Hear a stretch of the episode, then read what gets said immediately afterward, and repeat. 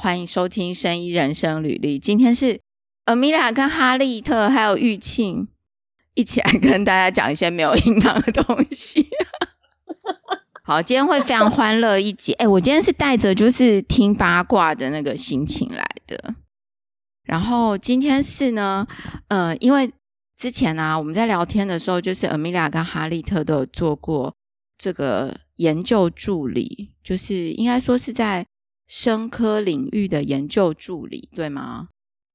对吗？哈、嗯。然后呢，哎，我觉得研究助理真的是我们台湾的这个。生计发展的研人力基石，真的啊，因为很重要嘛，就是他们就是主要真的在做事的人，这样会讲好其他人没做事？不是，也不是，但是你这种说法，嗯、就是在我担任研究助理的时候，我从来没有这样听过，真的哈、哦。对，好，我以为你要我要剪掉，不要剪掉，干嘛剪掉？就是这个，我觉得其实这个应该是。呃，对于研究助理来讲，是一个很很好的一个称赞。但虽然我们常常不被这样认为。好，那今天我们就是要分享这个研究助理的故事。然后，哈利特跟阿米娅都有做过研究助理嘛，对不对？我是没有做过研究助理，所以我今天超兴奋的。哎，哈利特之前有跟我们讲过研究助理的故事，就是他在实验室做，他是做那个。操作实验的研究助理，就是你是真的有在做实验吗？哎，阿米拉，对，阿米拉，你是有在做实验的吗？我大学的时候在实验室有在做实验，然后等到后来我真正工作的时候，我的研究助理的工作就已经不在实验室里面，就已经没有做实验了。好好好啊，哎，那请你们先分享一下你们做研究助理的时候都在做什么好了。哈利特，你要先说吗？我我觉得 Amelia 先说，因为大概我之前在呃前面的集数有提到过，说我当时在做什么，但我现在比较好奇 Amelia 的。好啊，Amelia 你先说一下好了。这就是我的第一份工作，研究助理。然后我那个时候就很开心，因为我当时候在选择要找工作的时候，我我那时候是冲着某一所我当初呃要申请硕士的时候没有去申请的学校，可是我一直很向往。然后那个时候他有开缺。那他是在那个呃，一样是在研究所里面当研究助理，然后当时候因为没有实验室，所以我们就叫研究室嘛。那那个时候我帮忙的工作就是办公室有老师有拿呃国家的研究计划经费，然后做一些统计分析，然后可能是质性研究或者是量性研究，然后我就帮忙把整个计划从投标到结案整个走完这样。呃，等于说你做的是不需要去碰到实验器材，嗯、后来对不对？对。但是你要在就是申请计划，然后你要做数据的处理。那数据是哪来的？比如说我刚刚讲，到可能是直性或者是量性嘛。那如果是量性研究，嗯、呃，帮忙把问卷弄好，然后先把线效度做起来，然后开始帮忙收集问卷，然后之后再分析，嗯、这个都是。然后，如果是呃直性研究，比如说要开始做那个 focus group，要决定要邀请哪一些人来做访谈，然后要邀请他们，然后安排整个访谈的那个流程，然后配合那个受访者的整个那个呃时间，然后之后，因为质性访谈有一个当年啊，这现在的技术很简单，嗯、当年要打逐字稿啊等等，然后要整理整个他的访谈给我们什么样子的 insight。然后，所以像这样子，质性研究跟量性研究的执行，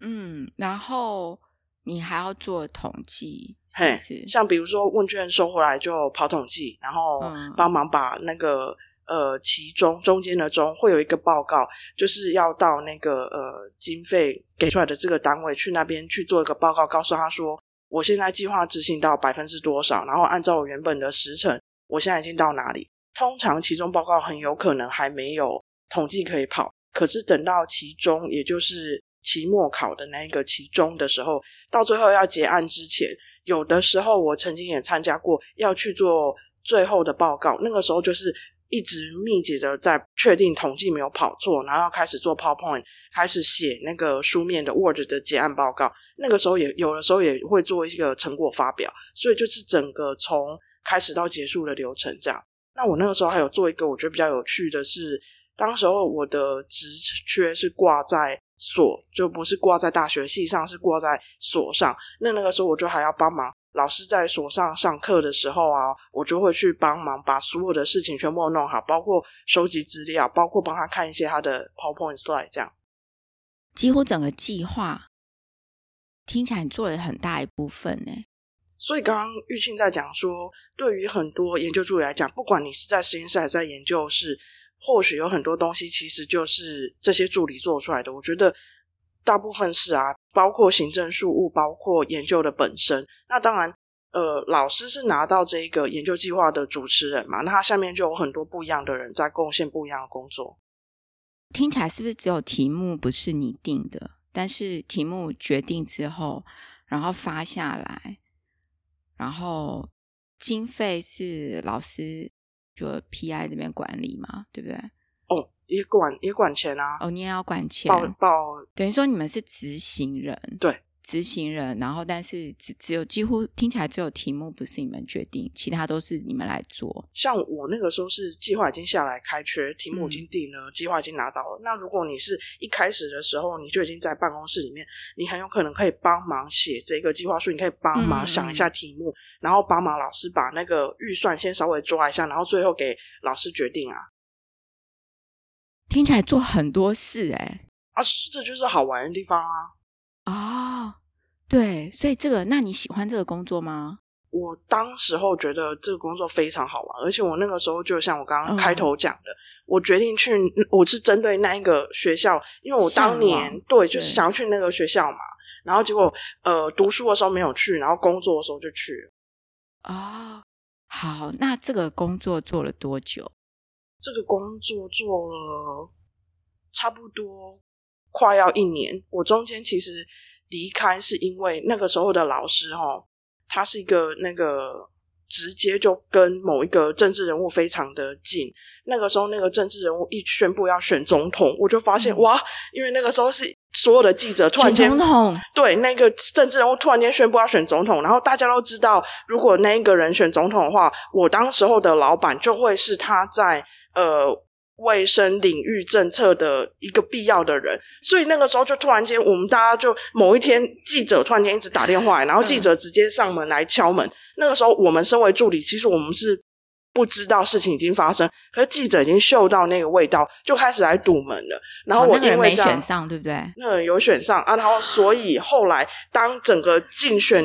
对，等到那个整个竞选的活动开始的时候，我觉得啊，我没有办法好好做事了，因为。那个时候，对那个我当时候的老板来讲，这个计划已经不是最重要的事情了，选总统才是。虽然他不是候选人，好，那个人有选上，那我们可不可以问的更直接一点？那个人现在是总统吗？那个人已经卸任了，他两任做完了。好，好，那就好，到此为止。大家应该知道是谁了，还是不太清楚？知道啊，还是不知道？这就是我安全的地方，因为我们不止一个卸任元首。嗯啊、哦，好，那也没几个啦。好啦好啦，就是就是这样子。好，可恶，好想叫你现在关麦哦，然后赶快叫我 写小本子啊。好，所以后来老师就是去帮那个人做事，就老师就去忙了。政策白皮书他帮忙很多，然后政治白皮书，哎，那其实也是蛮重要的，所以我们还是祝福老师能够帮替着为这个国家做点事。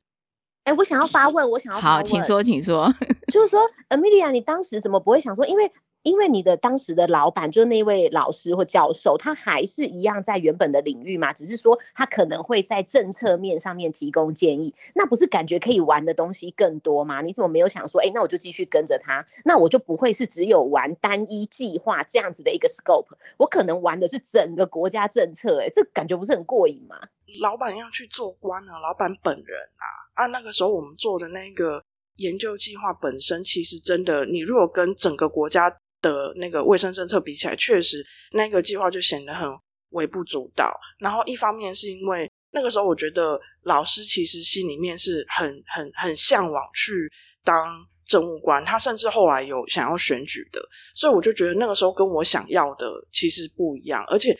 现在可以讲啊，当时候其实就是变成那一个总统候选人背后有一个团队，然后也有一个那个智库，就智库的人就突然间来找我们。那其实当然对那一个总统的那个选举团队那边，他看我的老板跟我们这些老板下面的研究助理，就觉得你们就是属于当要做卫生政策白皮书的时候再来找你们。可是当时候我会觉得说，我其实是计划聘的。那我我我那个时候的工作，我没有想到会变到那么多。后来有一次我们在周末的时候，被那边的竞选办公室的人安排要去帮忙做一些，虽然是卫生政策相关，可是就是一些我觉得很明显是竞选活动的时候，我就觉得啊，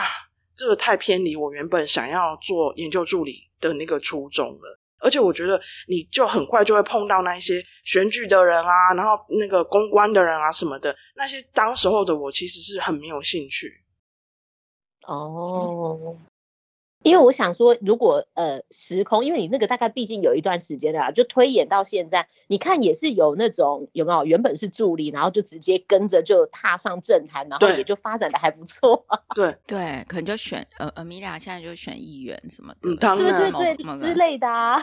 但是我我念书的时候，因为在某个离立法院很近的那一个学校，其实那个时候我的老师哦，就因为我我念的学校关系，他其实很鼓励我们赶快去帮那个。呃，立法委员或者是委员的助理，他们都是法案助理，对不对？帮那些法案助理收集资料，然后把你认为重要的倡议放进去。其实我在念书的时候，我们老师非常鼓励，因为他觉得啊，你在台北念书，我们学校离立法院那么近，你怎么不去？而且你既然是念这相关领域的，你有心做什么？你想要替药师说话，你想要替生计人说话，你就去 approach 那个法院的那个呃立法院的法案助理啊。所以，那我我觉得，其实在我当年的时候，确实有受到这样的鼓励。嗯，那这那这样也是算是也是学以致用嘛，对不对？也是一个应用的方式嘛。就是说，你学了很多学校的东西，但是这可能每一个老师鼓励的方向不一样。对，对，OK。那，哎哎，哈利特，你的你的问题，这样 Amelia 有回答到吗？有啊有啊，因为我只是想说，哎，感觉上啦，因为从 Amelia 的那个当时虽然说名称是研究助理，嗯、但他实际上我觉得根本就已经是一个呃地下 PI 了，就是名义上他不是 PI，、嗯、但其他的所有的事情都是他在做嘛，嗯、所以我就会觉得说，哎，那他这样子应该是可以再去有一个更更大的一个发挥的舞台啊。对啊，我是我是听起来，我觉得一个是就你刚刚讲他做做的事情，然后另外一个就是，呃，听起来研究助理都是在计划跟着计划来聘用的研究助理嘛，所以应该都是是一年一聘吗？是这样吗？我当时候是计划缺，那那时候通常有一些比较大的老师会拿到。呃，好几年连续的计划，通常没有问题的话就会续。那也有一些是在编制里面的缺，所以助理其实有不一样的，看你是怎么编制。我当时候就是做计划缺。那编制缺是什么？编制缺是有一些研究单位，它本来就会有助理缺，它算是所谓的正职，它就比较不会有呃，随着计划结束你就立刻失业。它通常其实是只要在的话，只要这个缺在，那呃你就你就会有工作。那再来就是计划也是一个阶段一个阶段来的这样。但是编制缺听起来是一个铁饭碗吗？不会，对，我我觉得不会很轻易的变动。哦，对，是一个铁饭碗。所以编制缺比较像是一个固定的人力，然后计划缺是跟着计划。如果这个计划结束了，这个职缺可能就没有了，或者是你有新的计划，你就转 under 转到新的计划下面嘛。那我听起来这个也是研究助理，可能假设没有接触过人，可能会不知道的，对不对？像我可能就是我刚刚这样学习到了这个知识，我觉得 这个这个就是要注意啊，因为你去应征的时候。可能没有注意，比如说第一次做这个职务嘛。好，那那个什么，哎，哈利特，你要讲一下你的吗？你的很不一样哎，就是嗯，以以我的来讲，因为我的是，如果 Amelia 那个是算 dry lab 的话，我是 wet lab，我就是直接要操作实验的那一种。那因为像我之前有提过嘛，我刚好比较幸运，嗯，这个也好，我自己觉得是幸运啊，可能其他人看起来不见得。那我当时待的那个研究团队其实是大的，然后我的呃主管他，我的老板他非常热衷于做那些医学相关的临床研究，所以他的实验室的的配置人员很多，就比较开，就比较可以说，哎，分工比较细一点。比如说我专门做实验的，那我就是只要负责实验就好。那我做出来的一些实验数据，后续会有呃其他的同事帮忙跑跑统计。然后做分析，然后我们的一些经费的控管也有专人在做，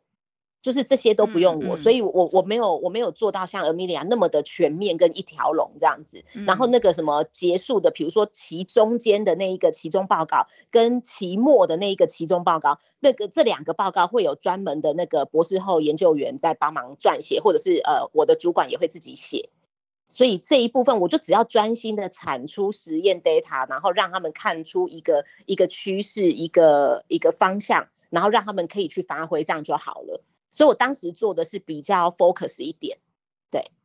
然后 Amelia 刚刚有提到说那个不同的配置，其实因为呃之前有听你的节目的也知道说，哎，我之前是在医院。那如果以医院来讲啊，编制内的研究助理应该就可以算是。呃，大部分研究助理心目中的首选，就是大家都会觉得说，哇，那好棒哦，那个都不用跟着计划，因为不管你是呃一年的计划，或者是多年期，可能三年五年，可是你那个都会有计划到期的时候，那你在计划到期的那一年，你就会比较提心吊胆，你就会担心说，哎，万一我的老板他今年不想写，或者是他写了没有过。计划没有过，那他就没有经费可以养人嘛？那我可能就要面临了要去转换实验室啊，或者是找其他老板的一个一个呃困难点这样子。因为有时候你跟同一个老板跟习惯了，你可能在面临新环境的时候会，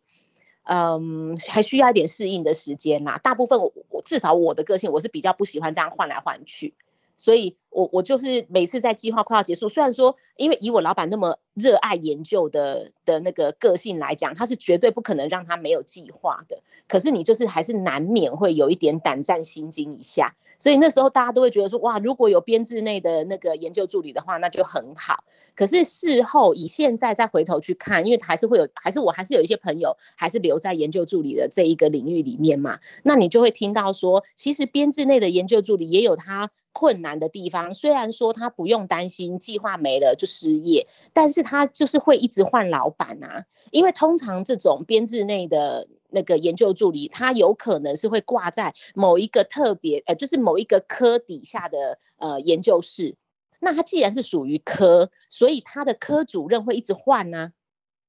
就是可能每到一个年限就会再换，嗯、也就是说他要一直适应不同的老板。所以他们也有他们辛苦的地方啊，不是说我今天好像拿到了一个铁饭碗，我就可以那个坐着享福这样子，也也不是全然这样。就等于说，好像他在一个公司里面，他的主管一直在更换那种感觉。嗯，因为因为你也知道说，像医院的很多不同的科别，嗯、那他们那个科系主任一定会一直换啊，就是、嗯、呃，比如说三年四年任期一到，就会再换下一个。嗯对，那你既然是挂在科底下的研究室，哦、你当然老板换，你就要跟着听不同老板的一个指令嘛。嗯、对啊，嗯，哎，那那当当年呢、啊，你们两位去应征研究助理的这个应征的过程是怎么样？是嗯，需要一些人脉吗？呃，我我先讲吗？还是都可以啊？你们两个，你先讲好了。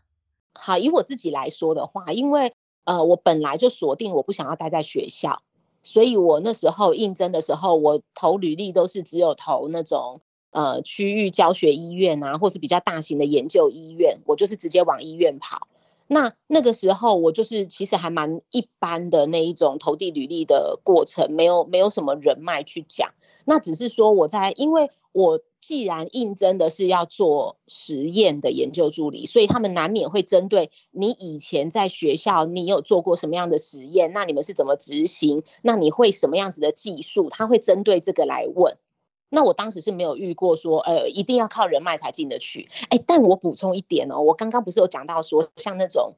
呃，编制内的研究助理有没有？他们其实有时候会开缺，但是，呃，有一些时候，大部应该说大部分的时候，那一些开缺的机会其实大部分是内定的啦。因为就像我刚刚讲的，啊，研究助理界的那个天花板，大家就 是想要编制内的研究助理，所以当那一个科别他可以有这样子的机会争取到一个这样的名额的话，他当然会以现在他们里面有的助理为优先嘛。所以那个开出那个职缺，大部分的时间都是一个过场而已。懂，这个有点像那个，这有点像那个代理老师要变成正式老师。然后开个正式老师的圈，应该也会先用现有的代理老师嘛，对不对？对对对对对对对对，除非说他现有的真的没有人力，嗯、他才会去呃招收外面的人，要不然他一定肥水不落外人田的概念，一定会先从原本已经在的人开始选。对，OK，哎，所以这样子，我们去如果去当。嗯、呃，就是说应征研究助理的话，我们就这样子，我们就可以比较了解，说我们不用执着在我们要编制内。我们只要、呃、因为很、啊、我们只要可以先被录取，都是计划的助理啊。呃，大部分都是计划的啦，这样听起来。对，好啊。那 Amila，你说一下你的那个应应征的过程。我现在想一想，我觉得我我会鼓励，如果有有兴趣的人，可以开始留意的是，你要多。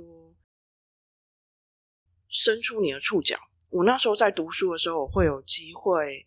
在原本的学校，然后还有呃，当时候可以跨校修学分。我那时候就去跨校修了那个我向往的学校的学分。我后来就在那边工作，因为在可是，在那之前，我可以熟悉很多东西。然后那个时候，常常可以去中研院或者是国家卫生研究院。跟他们有合作，然后那个时候就学校有交通车，然后就常常去，然后就会认识人，然后你也从中可以知道说他们的那个呃什么时候招人，然后什么时候动呃招人的启示贴在哪里，除了网络上还有什么，甚至你有没有认识的人可以知道说刚刚我们讲的那个准备要开缺了，搞不好有内定，或者是搞不好希望找认识的，大家先口耳相传先问，这些我都会鼓励说，如果你真的有那个有兴趣的话，你可以在一开始的时候就多去接触。我现在想想我。那个时候，如果每一次觉得要去国家卫生研究院很远，那我就其实就会错过那一些机会。也也，其实如果你在一开始的时候，你有打开触角去接触，你也可以稍微看一下这个环境，你觉得好不好？交通好不好？我那时候觉得哇，每一次去一趟中研院好远，因为我我就没有住在南港那里。然后，所以我觉得这些都都会是一个好机会。但是，呃，有没有一定要人脉才拿得到工作？我不觉得。可是，他绝对会帮助你很多。我在听啊，我在想说，研究助理这个工作啊，感觉做很多诶，除了这个 title，还有没有别的 title？好像就是研究助理，你除非是到业界啦。嗯、如果我们今天指的呃研究助理都比较是学术的，或是跟学术相关的，或是半学术的，一般来说都会是叫研究助理。那你除非说是到业界，比如说药厂啊，一些生技厂。他们才会叫做助理研究员啊，研究员啊什么的。所以哈利特研究助理在学术界这个职务，就我们刚刚聊这个叫研究助理。然后你说到业界会是什么？可能会叫助理研究员。助理研究员哦，对，okay、或者是或者是研究员这样子。好，所以研究助理到业界去找工作，可以这样子跨过去吗？呃，好，我我跟你说，这个要归成两个面向来说。如果单纯以你会的技术来讲的话，嗯、好，就是以你会的技术来说，如果你现在的技术不是太呃基础研究的，或者是不是太那一种无法去呃商转应用的技术的话，老实说，你要用着你的技术跨到业界去，还 OK，困难度没那么高。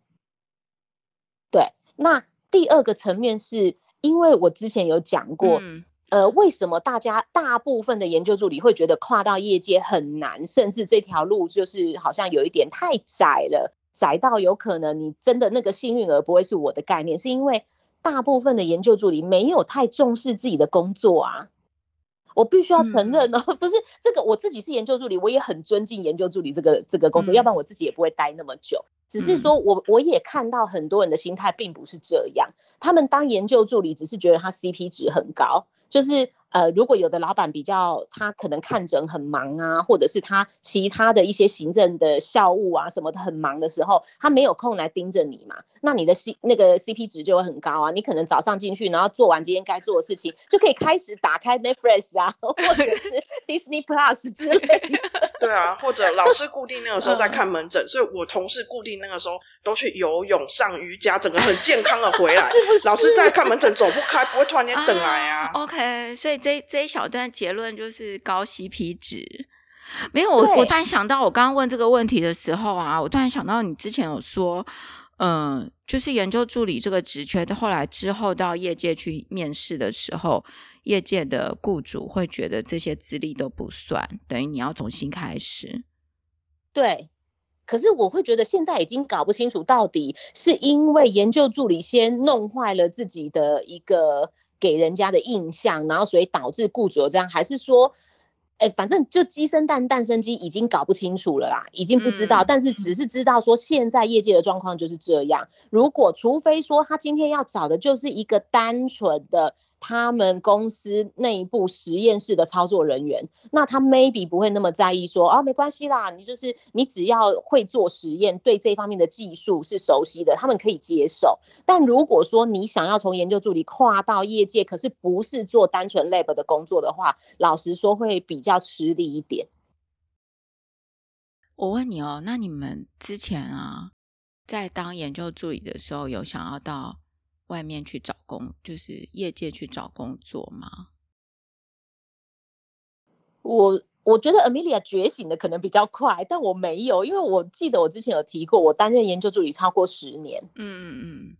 那我这中间之所以没有，因为我其实很怕无聊。那刚好我老板的个性是很喜欢做研究，所以他会不断的带进新的技术，他很喜欢参加国外的研讨会。那他只要在国外的研讨会听到别人用了什么技术，用了什么平台，或者是哎又发现了什么新的那个 target，然后就跟癌症相关的，然后他就会带回来跟我们分享，然后可能我们就会开始，也就是呃虽然说是跟着呃国外的脚步，但是毕竟也是在国内算是还蛮走的蛮前面的，所以我们一直都有新的东西可以做，一直都有新的平台可以学。那只要你愿意学，其实我觉得待在我老板的实验室还蛮。还蛮愉快的欸，因为我就会一直在学不同的东西呀。就虽然说我的工作没有换，我的老板没有换，可是我就是一直都会有不同的技能累积。所以当时我并不会想说要去转换工作，我甚至没有想要在同一个呃医院或者是同一个机构里面去换老板。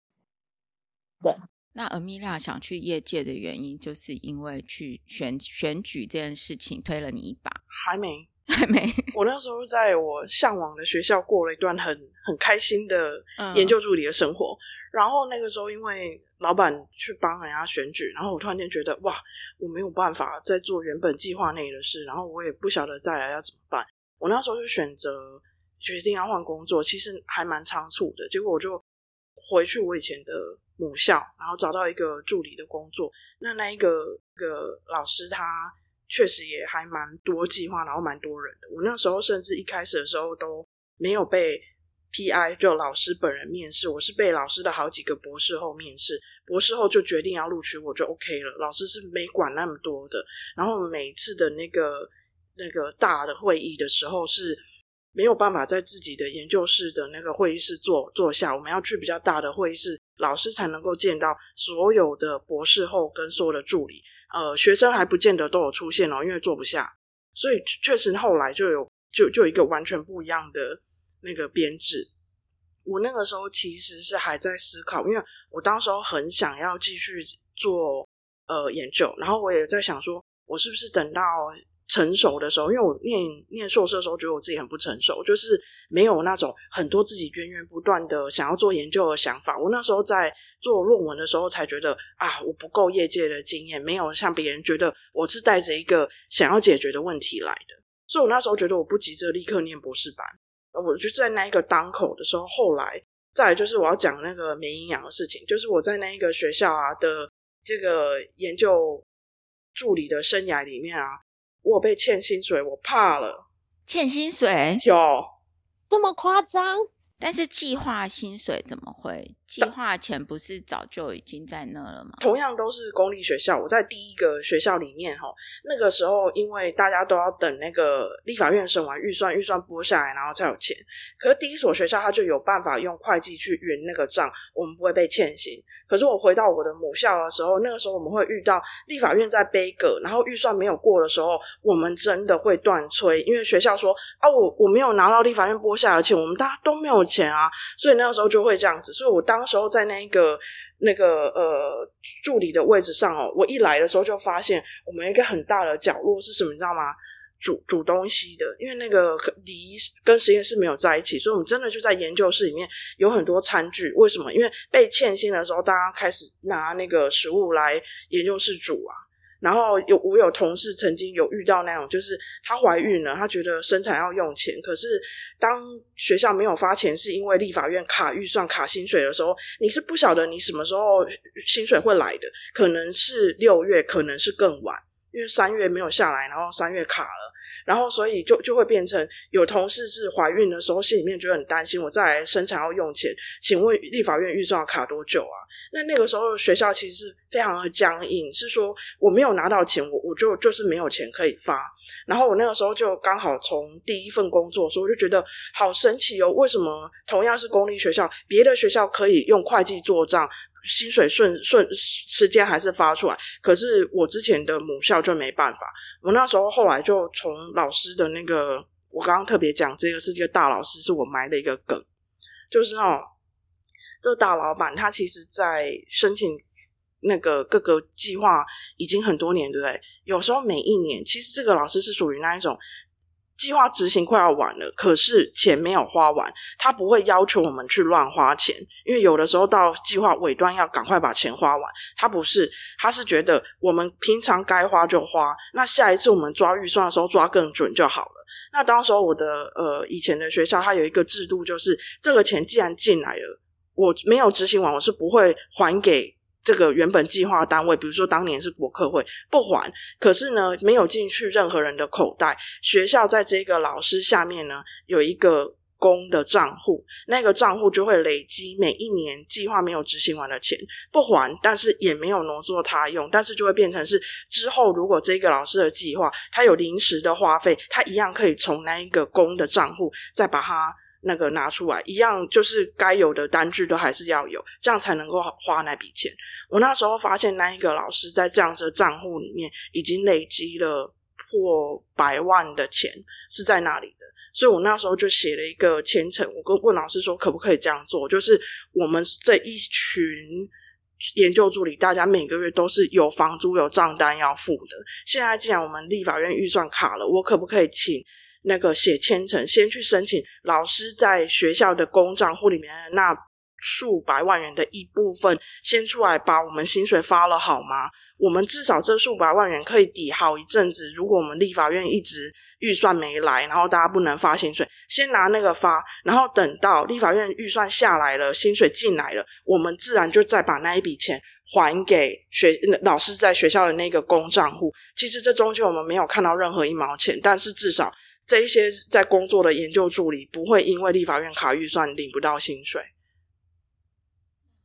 我那时候被欠薪水欠了之后，我就觉得我非要去业界不可啊！欠几个月？我那时候应该没有被欠超过两个月，因为我不是那种会坐在那里的人。我发现原来以前我的前辈们都被欠了之后，我就觉得，嗯，我一定要做什么。然后我发现老师有那个钱，我就立刻说，我可不可以去借？那他们有说让你？就是你你提你的这个提案后来状况如何？后来有过啊，因为对学校来讲，其实这没有任何嗯，后来有过，所以大家有拿到，因为你这个动作，大家有拿到钱。我不能说我是唯一一个人，我只是觉得我没有办法像我的前辈一样被欠薪水，所以嗯，我就做了那件事。嗯、我不是说这是我自己一个人完成的，我我的同事或者是当时候所有层层的主管，因为毕竟是公立学校，层层的主管也真的让这件事情发生，会计也让这件事情发生啊。那那我问一个问题哦，就是说，嗯，这些人曾经被欠过最久是多久？好，这一集呢，因为内容很长，所以我们这集要先讲到这边，下集。再从研究助理到底欠薪被欠多久开始讨论。喜欢我们这一集内容的朋友，千万不要错过下一集，继续收听。